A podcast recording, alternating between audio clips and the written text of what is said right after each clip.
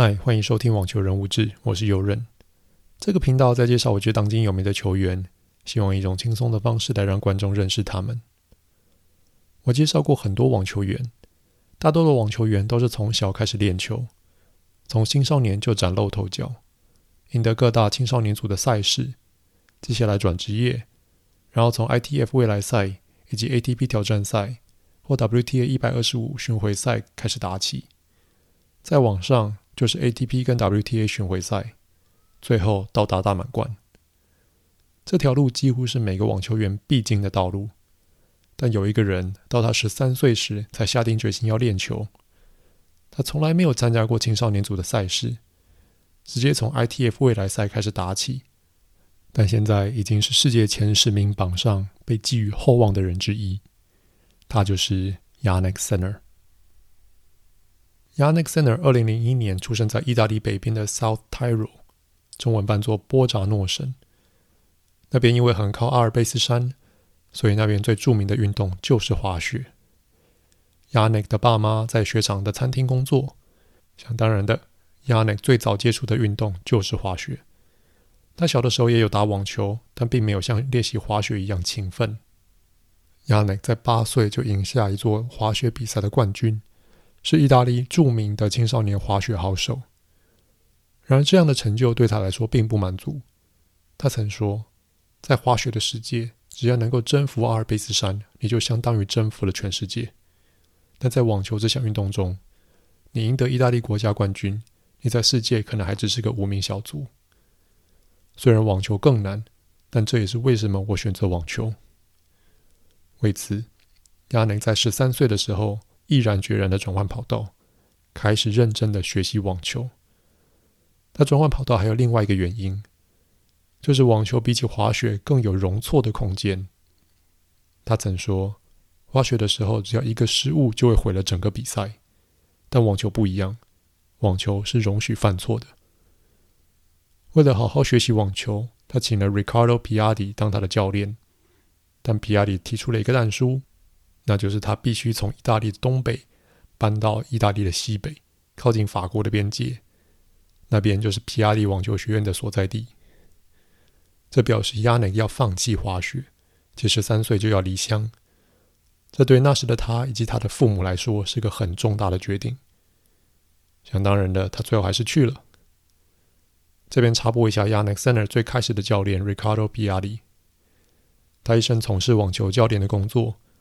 他执教过 Ivan Ljubicic、Novak Djokovic、Richard Gasquet、Milos Raonic、Borna c h o r i c Maria Sharapova 以及这次的主角 Jannik Sinner 是个很有名的教练。他当时会愿意教 Jannik Sinner，是因为他看到 Jannik 在米兰的一个比赛，他被 Jannik 的勇气所惊讶到。他并不是只是在被动等待对手的失误，而是主动出击来得分。这对于十三、十四岁的选手来说是很难得的。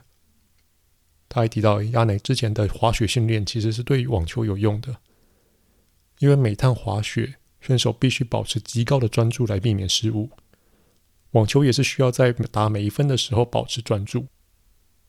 在最开始的时候，我有提到亚内并没有打过青少年组的赛事。这个决定是亚内跟他的教练讨论出来的。他教练认为青少年组的赛事是给年纪小、有才华的人去打的，反而他建议 Jannik 直接从 ITF 未来赛开始打起，跟成年人对抗，从那边吸取经验。但这并不是说 ITF 未来赛比青少年组的赛事打好打很多。事实上，对于当时的 Jannik Sinner 来说，还是相当的困难。直到他十六岁，也就是二零一八年初的时候，才终于赢下第一场未来赛的会内赛。他也在那时获得他第一个积分以及名次一千五百八十三名，这可以说是他职业生涯的起点。二零一九年，Jannik Sinner 距离他第一场未来赛的会内赛首胜已经过了一年，他拿下了一座 ATP 挑战赛的冠军，名次冲上了三百多名。精彩的表现，再加上他是意大利人，让他荣获一张意大利公开赛外卡的资格。意大利公开赛是 ATP 一千分级的大师赛，能打进正赛的都是相当有经验且实力坚强的选手。但亚内当时的表现不俗。在第一场就夺下了胜利，这是他第一场 ATP 一千分级比赛的胜利。虽然他第二场就输给了 Stefanos Tsitsipas，但他的表现已经受到许多人的肯定。当年的美网，他靠着自己的力量从会外赛打进正赛。虽然第一场就输给瑞士名将 Stan Wawrinka，但他已经圆了他其中一个梦想。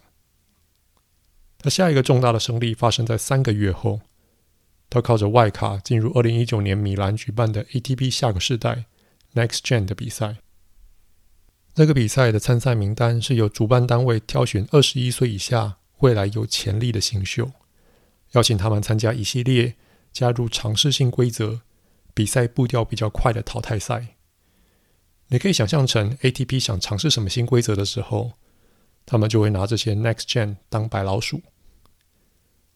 当年被邀请来的新秀，除了 Yannick Sinner 外，有好几个现在也非常有名或小有名气，譬如 Alex de Minaur、Frances Tiafoe、Casper Ruud 等等。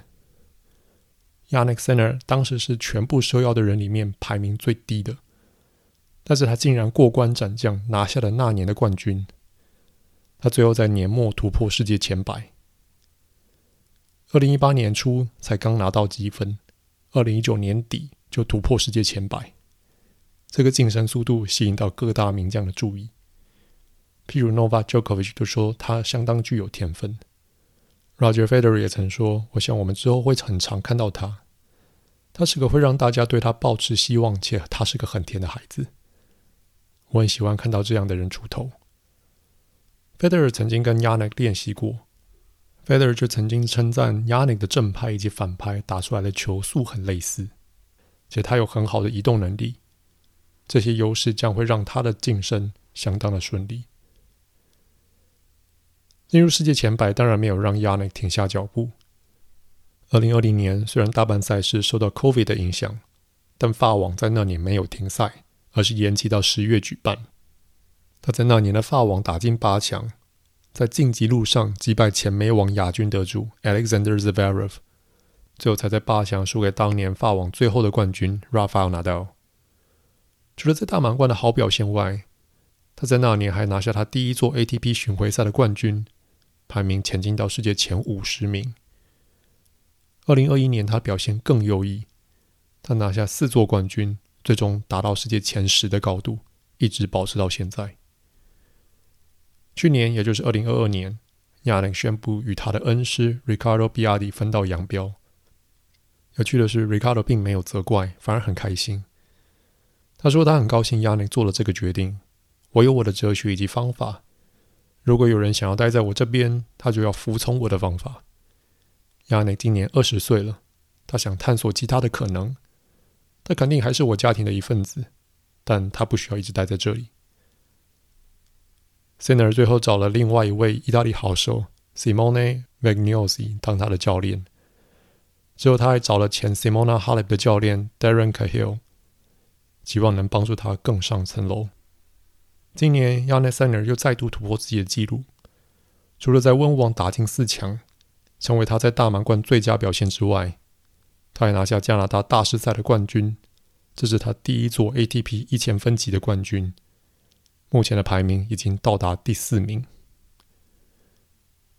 Jannik s i n e r 在抵达世界前十的高度后，自然就会很常遇到排名很高的选手。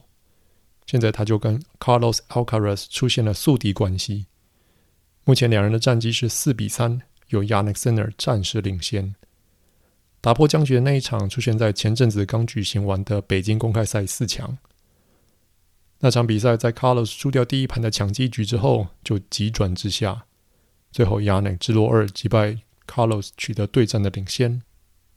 在决赛上，Jannik 碰上他之前从来没有赢过的苦手 Daniil Medvedev。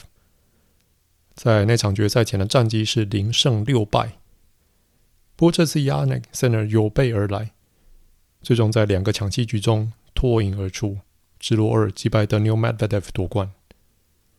他在致辞时还开了一个玩笑，他说：“Daniel，感谢你至少让我赢了一场。”他接着说：“感谢你让我成为更好的选手。我在此之前做过许多的训练，就是为了有一天能够击败你。”对于挑战以及胜利的渴望，促使 Yannick Sinner 持续的练习，让他在拿到积分后，短短两年就突破世界前百，四年就跻身世界前十。有趣的是，他并不像大多数知名的网球选手一样，从很小就立定志向，而是在十三岁之后才转换跑道，但一样到达许多网球员梦寐以求的高度。他之后肯定会再创新高，就让我们继续关注下去。希望大家喜欢这次的分享，我们两周后继续。